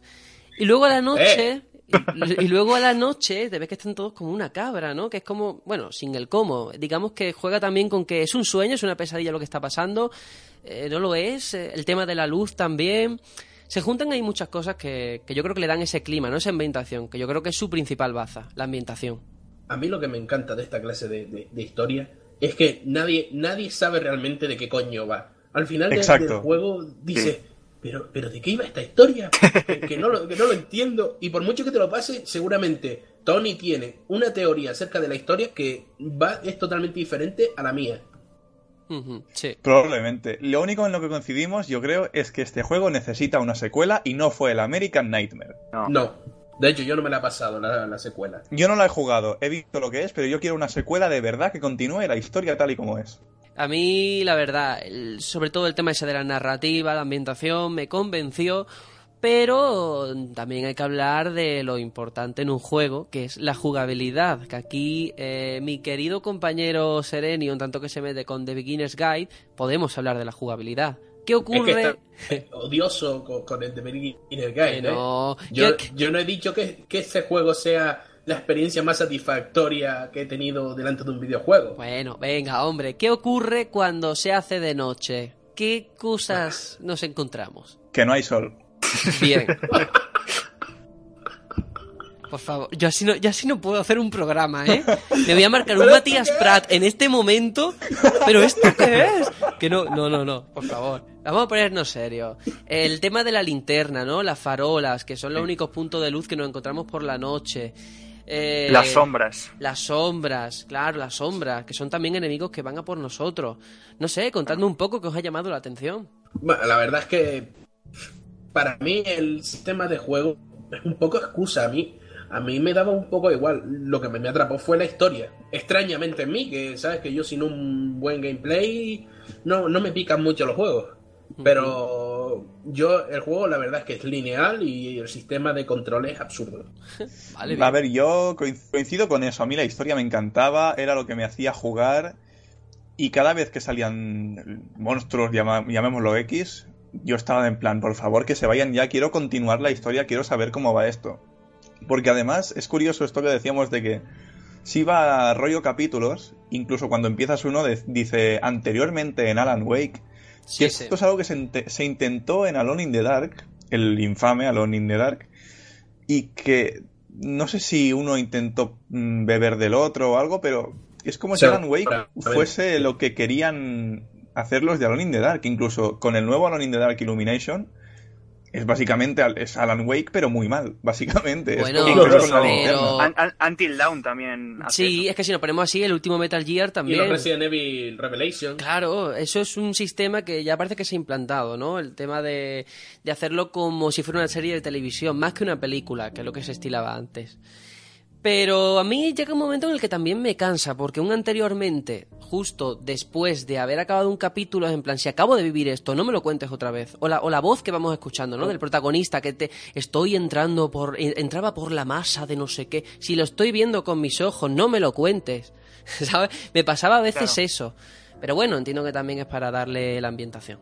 Sí, mm, también puede pero- ser porque pero- eh, es eso hecho en un juego portátil que lo juegas a ratillos. Claro, claro. Creo que le viene mucho mejor que en una sobremesa que te puedes tirar una tarde jugando. A lo mejor pensaban sacarlo en Vita. No existía aún. Seguro, seguro. No, pero en general el tema de los anteriormente es un recurso que está muy gastado y que no creo que le guste a nadie. A mí me parece curioso, pero lo único malo que tengo que decir del juego es que ah, si tienes los DLC que en PC te vienen por defecto, eh, cosa que no te dicen ni en la descarga por Steam, por lo menos yo no lo recuerdo, te Sí, sí pasas te lo el juego, ah, pues yo no me acuerdo, te pasas el juego y ala. Y, nadie te- y no sale ni un aviso en plan, ahora si vas al menú puedes jugar a estos dos capítulos. No, no, no, ¿qué va? Están, están ahí, si los has visto, vale, y si no, también. Y los puedes jugar en el orden que quieras. Que es un poco como mm, haberme informado también, porque a lo mejor no me doy cuenta. En fin, también eso es un poco mal menor. O sea, si tú me dices que eso es lo que menos te ha gustado del juego, es que todo lo demás te ha tenido que gustar mucho, ¿eh? Sí, sí, bueno, y la conducción también es un poco. Es como Watch pero un poco peor. Terrible, pero. Es terrible, terrible.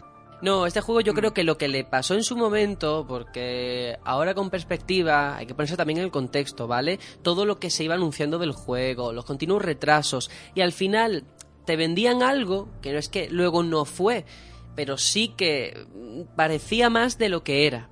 No sé si me he llegado a explicar.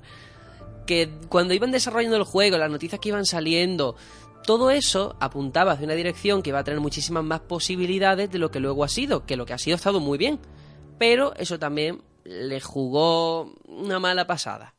Pero bueno, independientemente de eso y volviendo a lo que es la jugabilidad, eh, hemos dicho que la luz en la noche es muy importante porque todas esas sombras que vienen a por nosotros, que son enemigos, eh, la única forma de cargarnos a esos personajes es con la linterna, que los dejamos medio tontos y entonces ya pues podremos utilizar la pistola o el arma que tengamos. Y es que la linterna es vital porque tiene su propia batería, hay que recargarla y yo creo que está bien implementada. No hay ningún momento sí. en el que se haga muy pesado, que tú digas, joder, otra vez tengo que sacar la No, no, linternita. absoluto. No, no, para nada. Es que de hecho creo que es elemento básico. Guardar la linterna es un poco estúpido. Claro. Es muchísimo más importante la linterna que cualquier arma, cualquier pistola. O sea, Sí. Sí. Y no sé si en el apartado jugable podemos contar también mucho más, porque es que realmente se centra en Es hacer... que no hay nada más. Es que no es nada más. Es- Tenemos- Es, tirar para adelante, disfrazado con una ambientación, pero es seguir para adelante. ¿no? tenemos Es una pasillero. especie de coleccionables que son las de café, Sí, por las cafeteras, la- eh, las los cafeteras. termos, creo que sí, son. los termos. Que le dan un poco más de rejugabilidad, puede ser al juego. Las, te- los televisores con, con historias que nos cuentan. De, Sí, eso de- está de- muy guapo. Eso está ¿eh? súper bien, que lo grabaron con personas reales y el actor de Alan Wake, que yo sepa, es un actor real que lo pillan Sí, para sí. el juego. Sí. Exageradamente bien hecho ese detalle. Sí. Al final, Es que es eso, al hay final muchos todo... datos que, que- Sí, ¿no? Que todo remite a lo mismo, ¿no? Al contexto, a la ambientación, a fomentar que esa inmersión en el juego, ¿no? Yo me estoy acordando también de que podemos conseguir, eh, nos vamos encontrando páginas de lo que es su diario, ¿no? La novela que está escribiendo. Y eso también te mete en el personaje, ¿no? Entender mejor la historia del personaje. Y está bien. o peor, según se mire, porque Bueno. eh, vamos, eh, la historia, la historia de él eh, no, no sabes si hace que, que- que la- lo entiendas cada vez más o que cada vez veas que está más pirado. Ya, ya. Te da más, más Sí. preguntas que respuestas. Exactamente. Pero lo, lo maravilloso de este juego es que, es que hace lo mismo que hace eh, Twin, eh, Twin Peaks o esos momentos en los que van a pueblos americanos cerrados o incluso en Fringe, que también hay algún episodio así, que hace que, que- que- que dé miedo. Lleva razón. No, y que efectivamente eh, es que está muy bien recreado todo. Y también podemos pasar a hablar de lo que es el aspecto gráfico, que aquí todo pasa por el juego de luz y sombras, al fin y al cabo. No es ningún portento técnico, vamos, al menos yo no lo veo así, pero es que Quizás cumple. en su momento sí. Quizás, date cuenta, el juego al ser de 2010, al salir, quizás sí que marcaba un, pequeño precedente. No- Seguramente no sé. tarde en, en poco No sé qué decirte. Es tiene, que- es que tiene Final Fantasy XIII que salió un año antes. Que otra cosa no, pero verse se veía de lujo. No sé, a mí en su momento Sí, no, me, no impactó. Puede ver muy bien. Bueno, mientras intentamos arreglar tu conexión, a ver si puedes conseguir que te vaya mejor, porque te escuchamos entrecortado. Eh, no sé, el resto cómo lo veis. Bueno, para empezar, si habéis jugado en 360 o habéis jugado en PC, que es fundamental Yo saber eso. Ah, yo en 360. Pues mira, yo os comento. Yo pensaba que este juego eh, había salido en exclusiva para 360. Sí. Pero gracias a vosotros descubrí que había sido lanzado para PC. Entonces pude jugarlo en PC. Porque tenía muchas ganas de jugarlo. Es que no, no sé si llegó más tarde el lanzamiento en Sí, PC. es que llegó dos años después. Claro. Fue más Sí, tarde. Sí, sí. Sí, vale, vale. Claro, con razón. Hecho, que yo también lo asociaba, yo también lo asociaba como una exclusiva de 360. Claro. De hecho, ni lo he mencionado en la intro, pero es que es cierto, es que llegó después a PC. Sí, de hecho creo que el American Nightmare fue exclusiva de Xbox Live Arcade. Pero es que en, en PC se ve muy bien, ¿eh? De verdad. Es muy bonito. Y de optimización, ¿cómo anda en PC? Bueno, podría estar mejor, pero lo tiro en, en, en ultra no, pero en bastante alto, digamos. Y la verdad es que bien. En, en una máquina que es un poco superior, un poco, a Play 4 no está mal. La verdad se juega, se juega perfectamente. De todas formas, eh, en su momento, más que el tema gráfico, a mí lo que me llamó la atención, porque ahora estoy eh, recordando aquellos años, ¿no? Aquel 2010. Y sí que recuerdo que apenas dos meses antes se lanzó Heavy Rain, que era exclusivo de Play 3, y luego te viene los de Remedy y te sacan Alan Wake en 360, y yo establecí semejanza, supongo que por el tema de la narrativa, que luego obviamente no tiene nada que ver, pero dije, mira, igual que Play tiene su propio juego así de peso, como puede ser Heavy Rain, Heavy Rain eh, los de 360 tienen Alan Wake.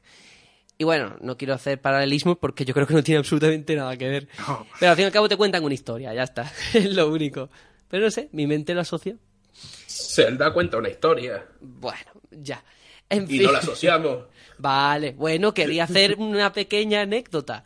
En fin, eh, el tema gráfico tampoco podemos contar mucho más porque, bueno, habéis dicho que... Las caras están muy bien. Ujú, las Muy caras. características. Mm. Las caras. Ah, las caras, las caras. Faces. Faces. Vale, muy bien.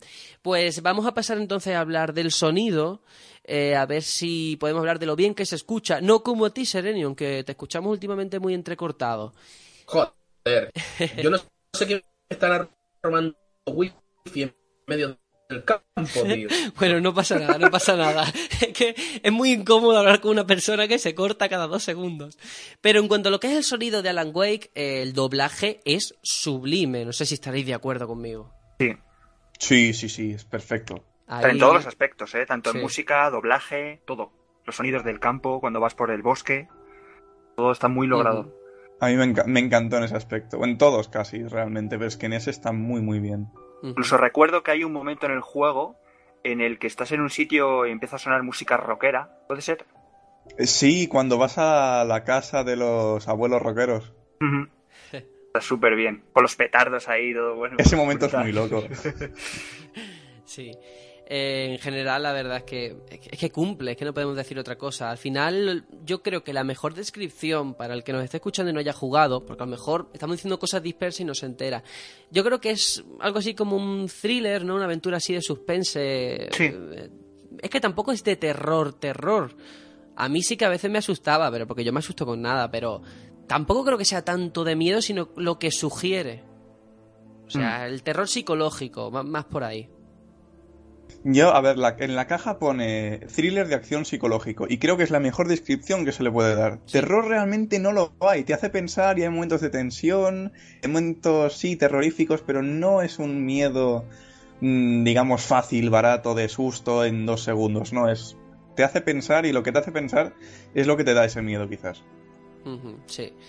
Eh, Serenion ahora mismo está reiniciando su conexión, pero ahora cuando vuelva, si no me lo recordáis vosotros, una frase categórica que dijo, porque aquí hemos puesto un tema en alguna ocasión, en algún programa de Alan Wake como interludio musical, y dijo que era, yo qué sé, como el mejor juego que habían sacado de no sé qué. A ver si mantiene eso ahora cuando venga.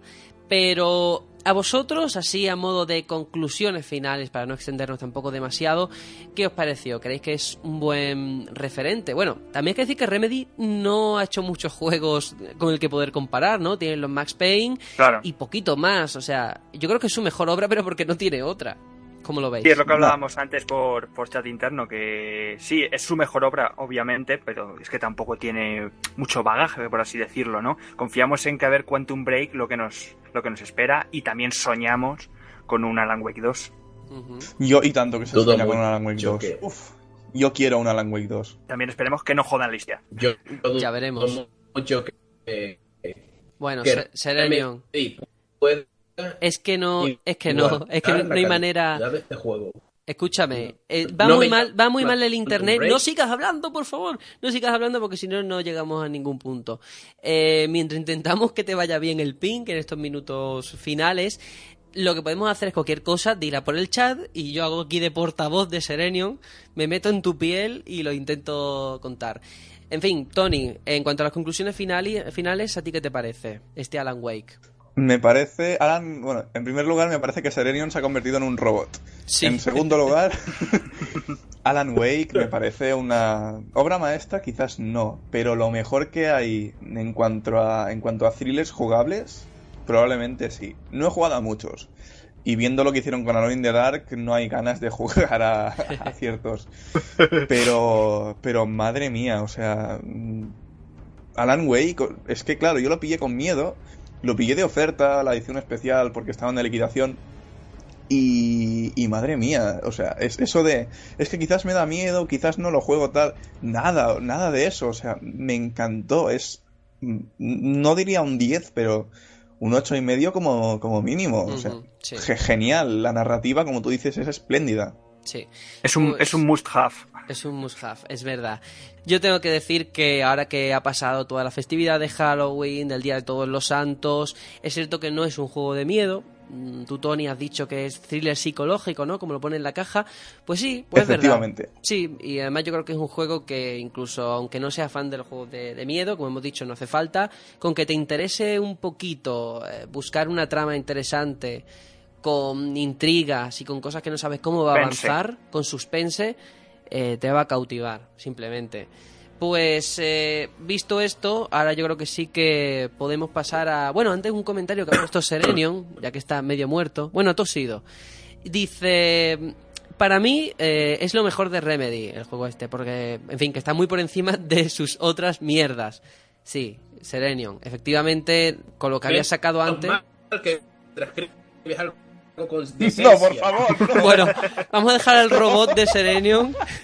Si queréis oír a Serenion con total conexión, pagar el DLC correspondiente. Pase de Sí. temporada 50 Sí, euros, sí. Battlefront. Ay, Dios mío. Bueno, vamos a pasar a una microsección final. Un viejo conocido, que a ver si ahora cuando metamos la musiquita de introducción os suena. Vamos a escuchar a ver qué tal.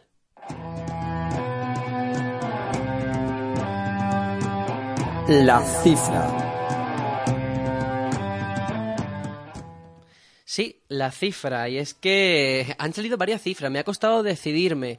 Pero he cogido una que me parece que da mucho juego de cara a comentarlo aquí. Y es que Capcom eh, ha hecho público las ventas, el número de ventas de pues sus principales licencias. Vale, pues el producto más vendido por Capcom en toda la historia de la compañía, ¿sabéis cuál es? Chan chan chan, Resident Evil 5 con 6,9 millones de unidades. No sé qué os parece. El top 3 es Resident Evil 5, Resident Evil 6 y Street Fighter 2. Pues curioso, ¿eh? Muy curioso que sea este juego. Sí, yo- Porque a no es, no es el gran el Resident Evil más- el mejor, por así decirlo. sí. Eh, mierda. Mierda. Vale, ha quedado muy claro, te hemos entendido, no pasa nada.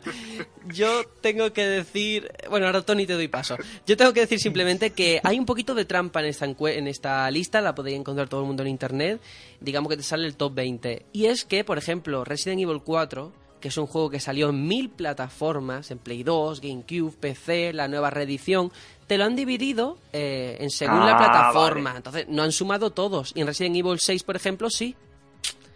Me da mucho coraje porque parece que el más vendido de todos son las últimas entregas. Y aunque es cierto que han vendido una barbaridad, yo quiero tener fe. Vamos. Bueno, Tony, di lo que quiere decir Serenion.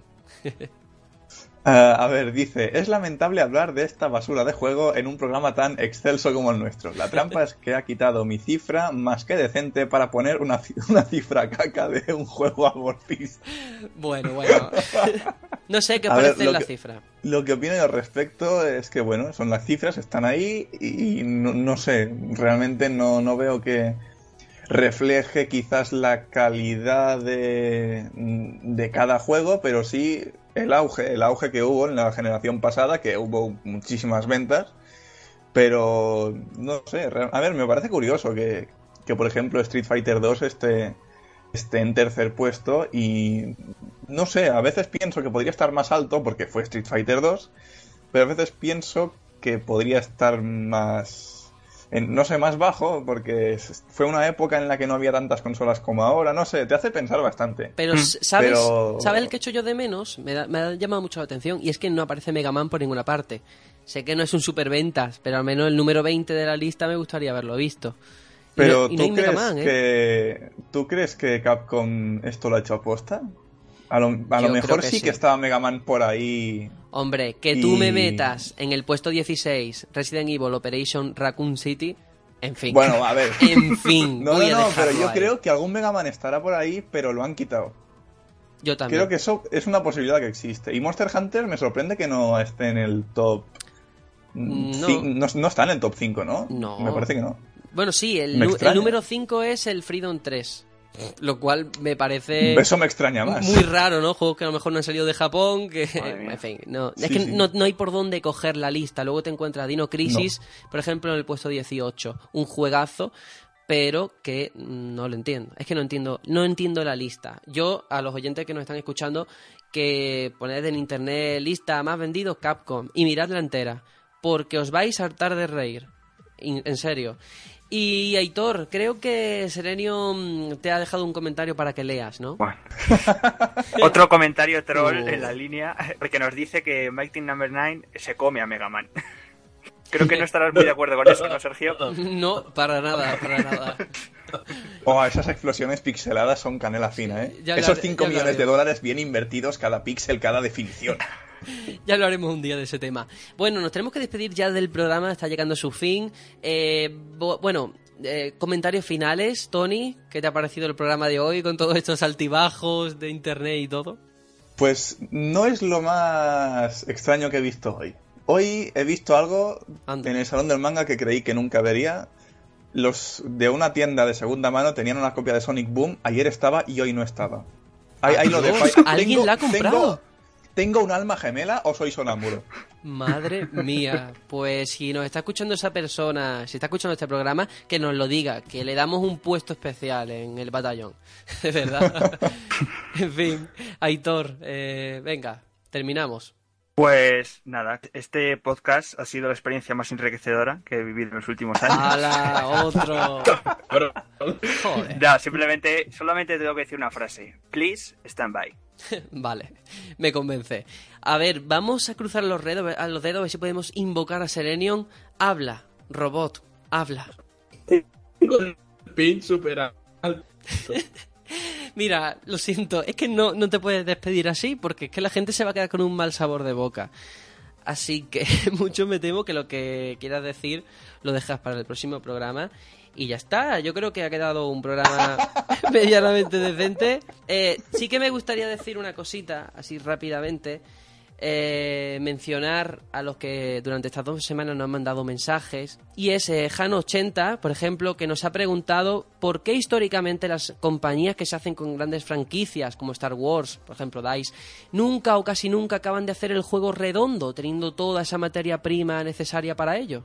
Buena pregunta. Eh, bo- eh, depende, porque también tenemos el caso de Sega con Alien Isolation, que me parece una maravilla de juego. Sí. Yo creo... Pero Alien Isolation es un poco una respuesta a Colonial Marines también, ¿eh? Ya.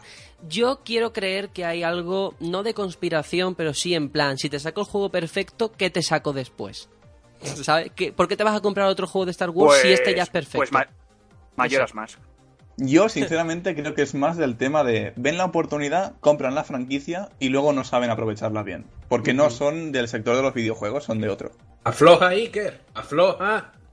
Bueno, eh, yo creo que ha quedado respondida la pregunta. Ya no extenderemos más. Es más, eh, te lo he dicho por privado, lo digo aquí también públicamente. Un día te invitamos al programa y el resto de oyentes. Podemos hacer un programa especial oyentes que se sumen aquí con el robot Serenion y compañía. A ver qué sale. Me parece perfecto. Me gustaría saludar también a Alberto y al resto de personas que forman el podcast en mala compañía, porque no sabíamos que nos escuchaban y ha sido como una cosa, yo qué sé, mística y maravillosa, ¿sabes? Cuando dos personas que no se conocen se escuchaban de antes. Muy bonito, muy bonito todo. Así que nada, un placer, ya nos escuchábamos de antes, muy fan de esos Lo especiales. sigo desde su primera temporada. Sí, y los especiales que se marcan, bueno, pepinazos, los recomendamos desde aquí. Bah, más efectivo. Mierda, tío, ahora se te escucha bien. Ahora se le escucha bien. Pues lo siento, el programa ya ha terminado, así que Te lo- despídete mientras ponemos la musiquita. Se está volviendo ahí. Adiós. Se me va. Se me va. Hasta luego.